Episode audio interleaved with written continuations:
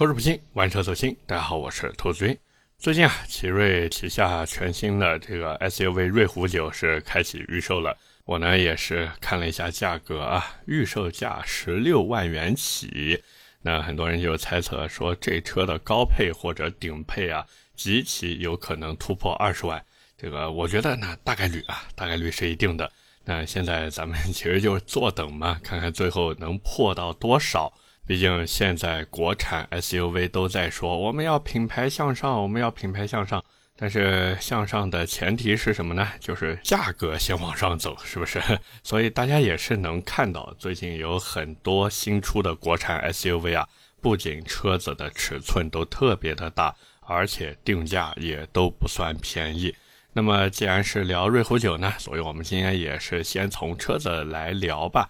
那关于这台车呢，我估计大家在网上应该看的信息差不多了。那假如说你还没有看过的话呢，没关系，可以边听这个音频，然后边到那个什么汽车之家、懂车帝之类的看一看啊。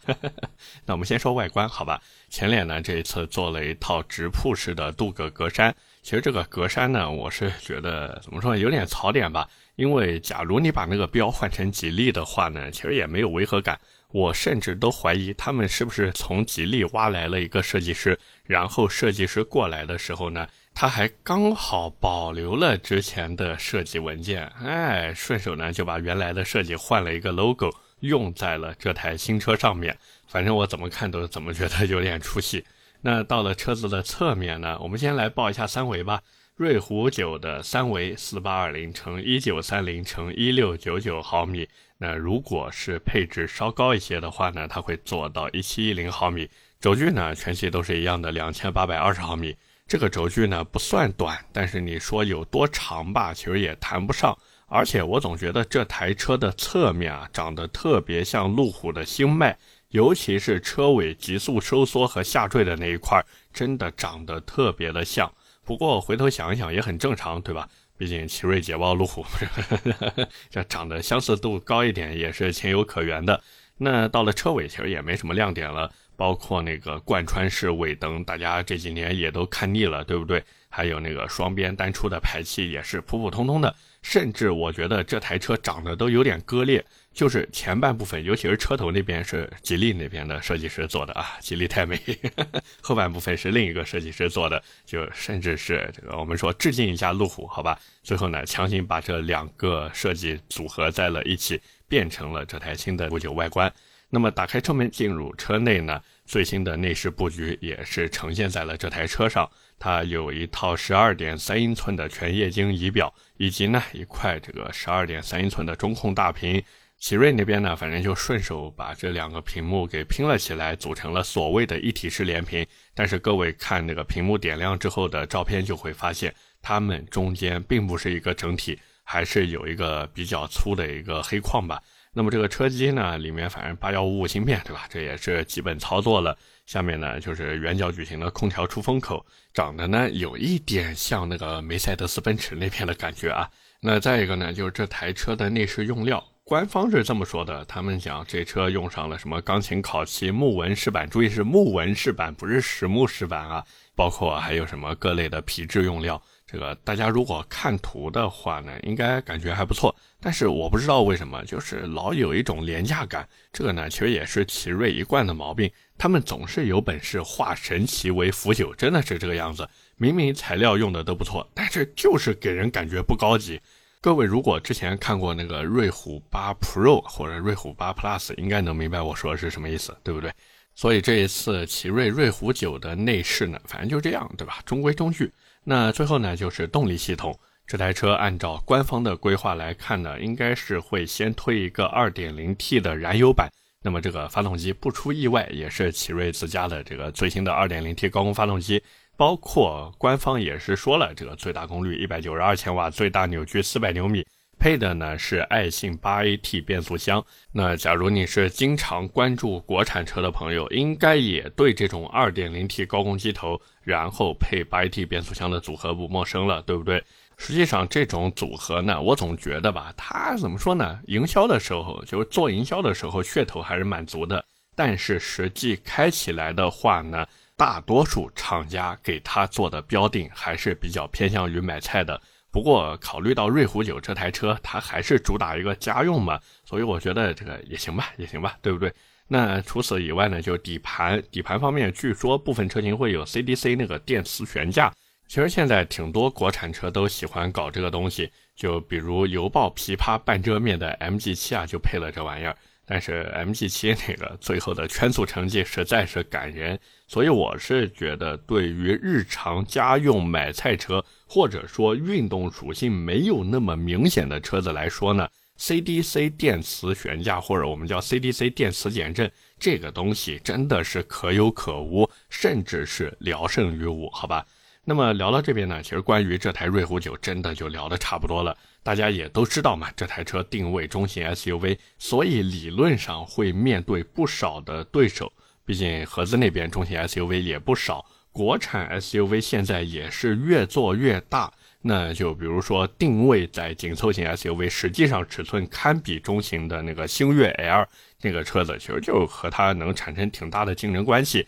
但是看看价格。它这个车子卖的可比星越 L 贵不少啊，对不对？那再一个，你如果说真的价格预算到了这个地方以后，荣威那边最近可是又出了一个 R 叉九啊。那现在国产车大家也都明白，哪怕是去看最低配，其实配置也都没有那么寒酸。所以从我自己的角度出发，我是真的为瑞虎九的销量捏一把汗。包括我也是在自己的微博上面发了一段，就是我关于瑞虎九销量的一些想法。那大家感兴趣的可以上微博搜索“百车全说兔子”，好吧？这个点一波关注啊，让我也体验一下当网红的感觉嘛，好不好？那这个我们回到车上来说，好吧？就是我对瑞虎九的销量是确实捏一把汗的。这个主要核心点倒不是说我觉得车子做的不好，而是它的牌子摆在这边。就是奇瑞，它这个牌子真的在现在啊，我认为它是撑不起二十万以上的售价的。其实，假如说你对奇瑞这个牌子比较熟悉的话，那你应该会记得当年的奇瑞是什么出厂即巅峰啊，对不对？尤其是在二零一三年的时候，当时我还查了一下数据，好像总销量就达到了四百万辆。并且出口到了八十多个国家和地区，所以在当时，奇瑞妥妥的它就是民族之光。而且那个时候，奇瑞是真的有在做研发，因为那时候我记得他们好像推出了第一款就是自主产权的发动机和变速箱，所以好多人都觉得，哎呀，奇瑞这真的是技术宅。但是从二零一三年开始，一直到二零二零年这段时间。明明是国产汽车的一个发展黄金周期，但是奇瑞不好意思，它原地踏步，它真的就是在原地踏步。一颗 1.6T 的发动机万年不变，我都怀疑他们里面是不是招聘了一些以前 PSA 集团的员工。真的是，我真的搞不懂。明明你们有技术研发实力，但是为什么成天就要玩那个 1.6T 呢？对不对？而且除了这个 1.6T 万年不变以外，还有就是当时的奇瑞七八年的时间，从头到尾想的就是多生孩子好打架。那各位想想看，以奇瑞的实力啊，我们说以他这个集团本身的实力，他能支撑得了那么多子品牌吗？对不对？这就好比练习时长两年半的阿坤要在拳击上面对马老师一样，他连拳头都握不紧，他怎么能够对抗得了马老师的接话法呢？是不是这个道理？而且再一个。奇瑞当时我们说，虽然技术实力还是过硬的，但是设计师呢，我甚至都怀疑他们在那一段时间里面，整个设计部门都在带薪休假，真的是这个样子。那个产品做的，大家可以往回倒几年，那个网上也有这个相关的照片可以看一看。就是我们不说远吧，五六年前，五六年前奇瑞的车的那个外形设计长什么样子啊？是不是？你如果是一个年轻人。尤其是像在五六年前，就是我们说一七一八年那会儿想买车的九零后，对吧？那时候很多跟我同龄的人，他们都开始步入工作岗位，然后需要买车了。这时候你让他们去看当时的奇瑞，我跟各位说，十个里面有十一个都不喜欢，真的是这个样子。它那个外形长得真的太劝退了。所以呢，后来奇瑞也算是痛定思痛吧，砍了很多子品牌。就比如什么瑞奇呀，还有什么观致呀，对吧？观致后来卖给宝能，好像又被甩掉了。这个新闻网上大家都能看得到。那按照他的这个规划来看呢，现在终于算是喘了一口气。其实这个操作我一度觉得有点像通用，但是通用的做法是什么呢？它在不同的国家或地区卖不同的品牌，奇瑞是全部砍掉，那也行吧，反正没什么负担了嘛。可是问题来了，虽然说他们砍了不少的子品牌，但是体现到销量上，不好意思，奇瑞的销量虽然很高，但是卖得好的基本上都是低端产品。像他们卖的最好的两款车，我记得好像一个是瑞虎五叉，还有一个是瑞虎八。然后捷途那边就不看了嘛，叉七零和叉九零都是走亲民和性价比路线的，所以价格更低啊，就是卖的更便宜。整个截图的玩法呢，其实就类似于长安那边的欧尚了。实际上呢，就是正经拿来挣钱的，就奇瑞正经拿来挣钱的应该是星途。但是现在又有一个问题，就是星途旗下虽然有追风、凌云还有揽月三款产品，可是卖不掉。全年累计销量我还查了一下，大概是个五万小几千台吧。这个表现不能说不好，只能说非常的一般。一年干五万来台的销量，平均到一台车也就是一万多台。那这一万多台平均到一个月是多少呢？对不对？可能有人会好奇说，这个星途的车子为什么卖不好？其实我觉得这个原因很简单，我买星途图什么？对不对？我是图你加速成绩造假，自己打自己的脸，还是图你四处公关，生怕别人说一点关于你的负面消息，哪怕提出一点点质疑都不行，对不对？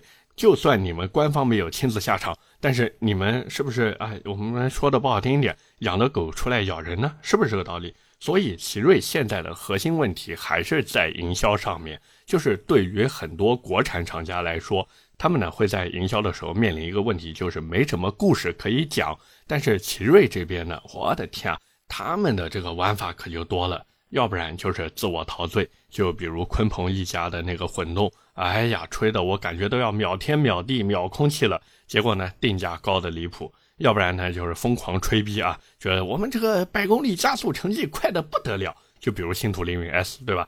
而且除了这些以外呢，更骚的地方在于，奇瑞好像不知道产品有时候是越少越好的。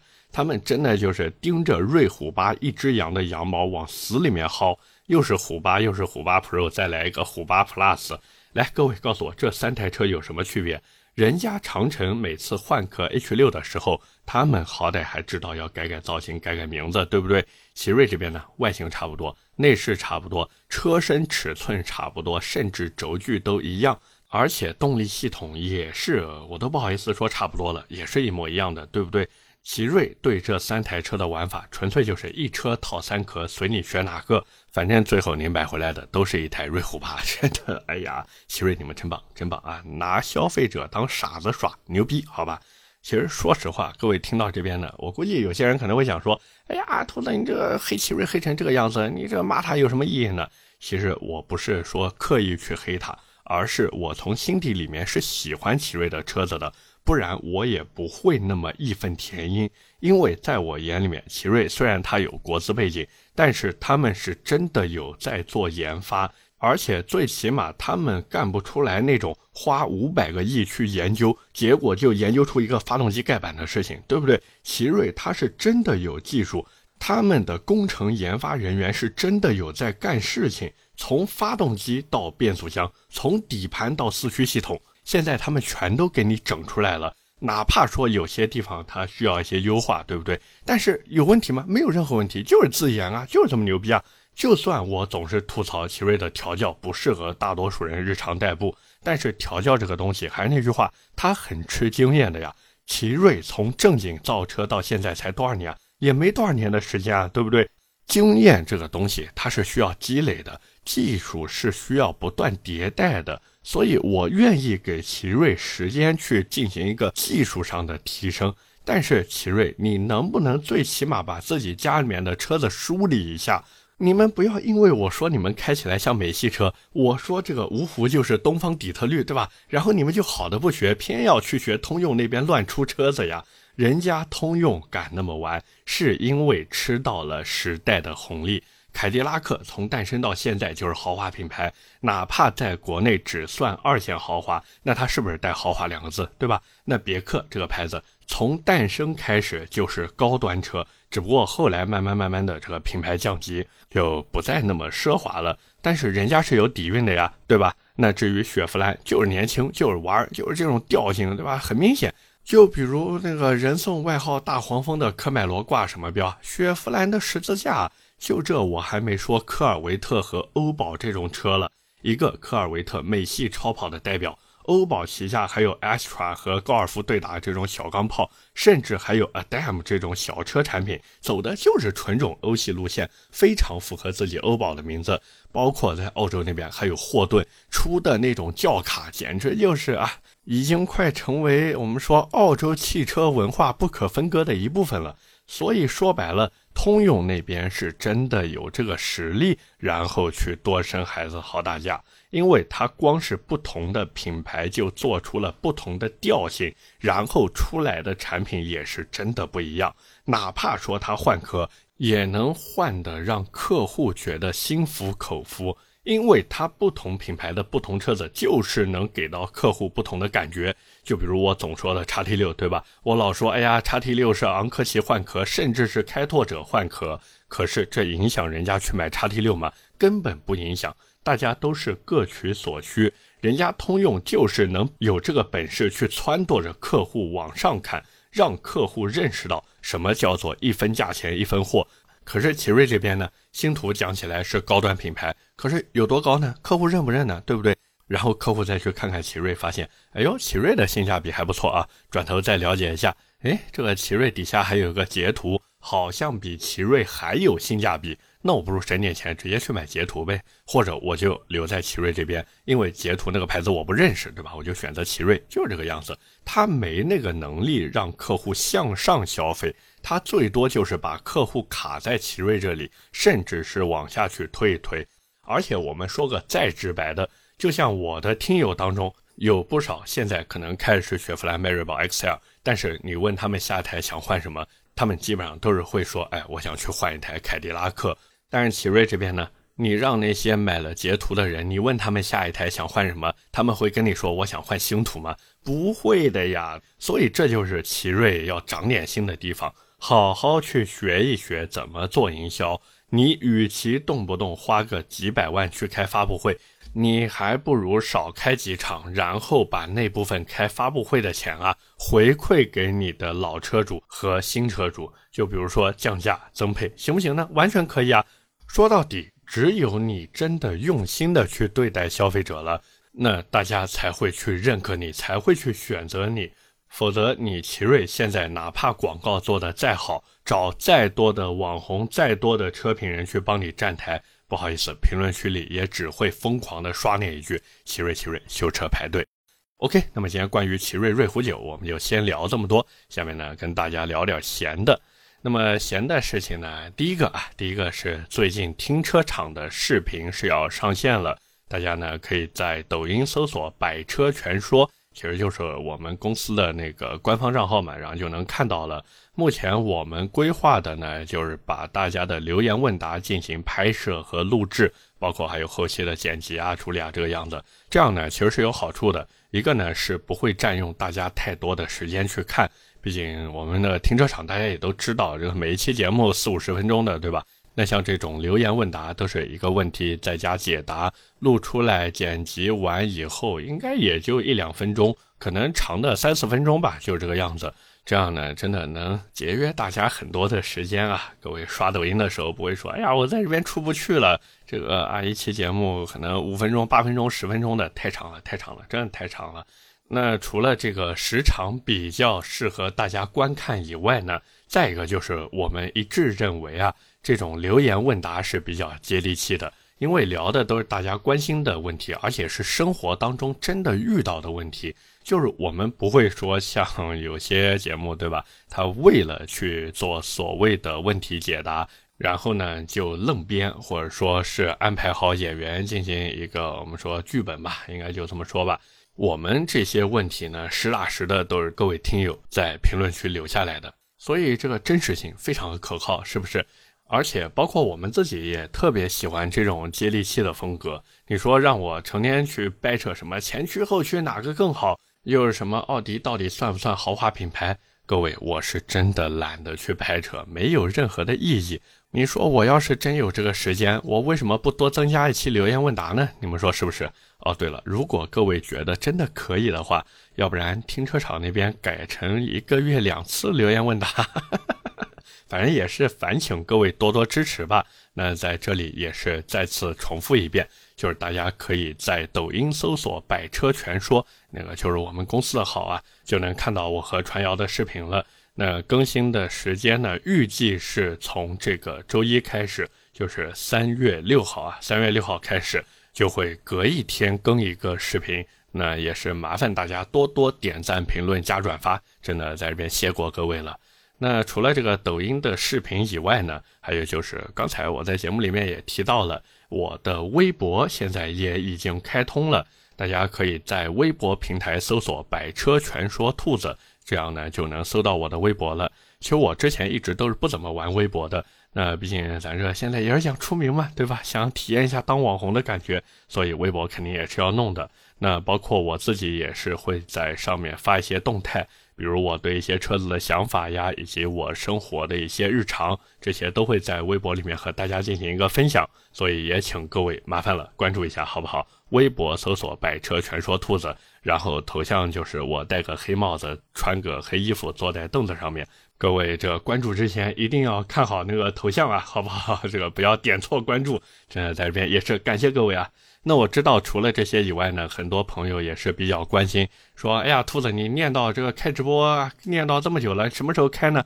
那我在这边也是和大家汇报一下。就是咱这个开直播，最起码要混个脸熟，对不对？好歹我这直播开了，人家刷到我，最起码也能有一个基本的印象嘛。哦，这人好像是说车的那个，然后一看 ID，嗯，兔子好像就是这货，来，快让我点进去骂他两句解解恨呐。所以还是先把本职工作给做好吧。那直播大家也都知道。我之所以想开直播呢，其实就是想找一个机会和大家能多唠唠嗑。那咱们也是先暂定吧，好吧？就是我新房子的网络呢，应该是在四月初能装好。等装好以后呢，我会去试一试网速，同时呢，也要看一下我那个直播环境啊，能不能对得起大家的喜爱，好不好？那到时候如果我看完觉得嗯 OK 可以，那我就定一个时间，然后呢，在节目里面提前跟各位汇报，好不好？那到时候我们就网络一线牵，相逢就是缘。行了，那今天这个闲聊的呢，就先扯这么多。下面是我们的留言互动环节。上期节目啊，我们聊的是哈佛二狗。那么第一条留言来自夯大力 W 六，他说话不多说，抖音给兔子小小的打广告了。然后我一看那个截图啊，应该是有人在抖音发了和哈佛二狗相关的短视频，提到了后面有一个灯。然后呢，他就在底下留言说：“这是二狗的驱蚊灯。”喜马拉雅今天刚听了兔子玩车日记，感谢感谢感谢啊！这个 我说最近这个粉丝量怎么上来不少？那第二条留言来自李言语，他说：“前有小鹏，后有大狗二狗，车是真帅，有颜值有配置，可是这名字实在太过于接地气了，我把握不住。”这个把握不住没关系，对吧？咱们可以慢慢把握嘛，说不定把握到哪一天这个名字就没了呢，是不是？就比如那个某马，是吧？这某马，说不定哪一天就这个牌子也没了，但是他那个名字还挺接地气的嘛，对不对？所以这个 先把握着呗。最后一条留言来自坦克世界 E 一百，他说我有执念，攒钱去了，过两年优惠一点五万就买，不买最顶配就买最低配。这个主要是我上一期节目的标题呢，就是哈佛二狗没执念别买，对吧？所以呢，他就说自己是有执念的。那我觉得你既然有执念，不如过两年直接一步到位啊，去买那个顶中顶配，而且把那个什么差速器之类的全都给选上，这样子才算是对得起你的执念嘛，是不是？而且我是觉得这车呢，也确实是这个样子，就是要不然一步到位登顶啊，去买个 2.0T 四驱大满配。要不然呢，就是，但是你说如果真的去买那个 1.5T 的盖中盖版的话，好像意义不大呀。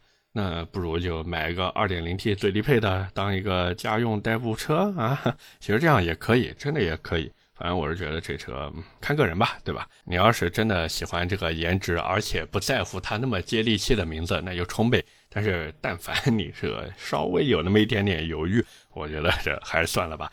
与其去买它，真的不如买个 H 六，好不好 OK，那么以上就是我们今天这期节目的全部内容了，也是感谢各位的收听和陪伴。我的节目会在每周一和每周四更新，点赞、评论、转发是对我最大的支持。各位如果还有什么想听的车或者想聊的话题，也欢迎在下方评论区留言。我们下期节目接着聊，拜了个拜。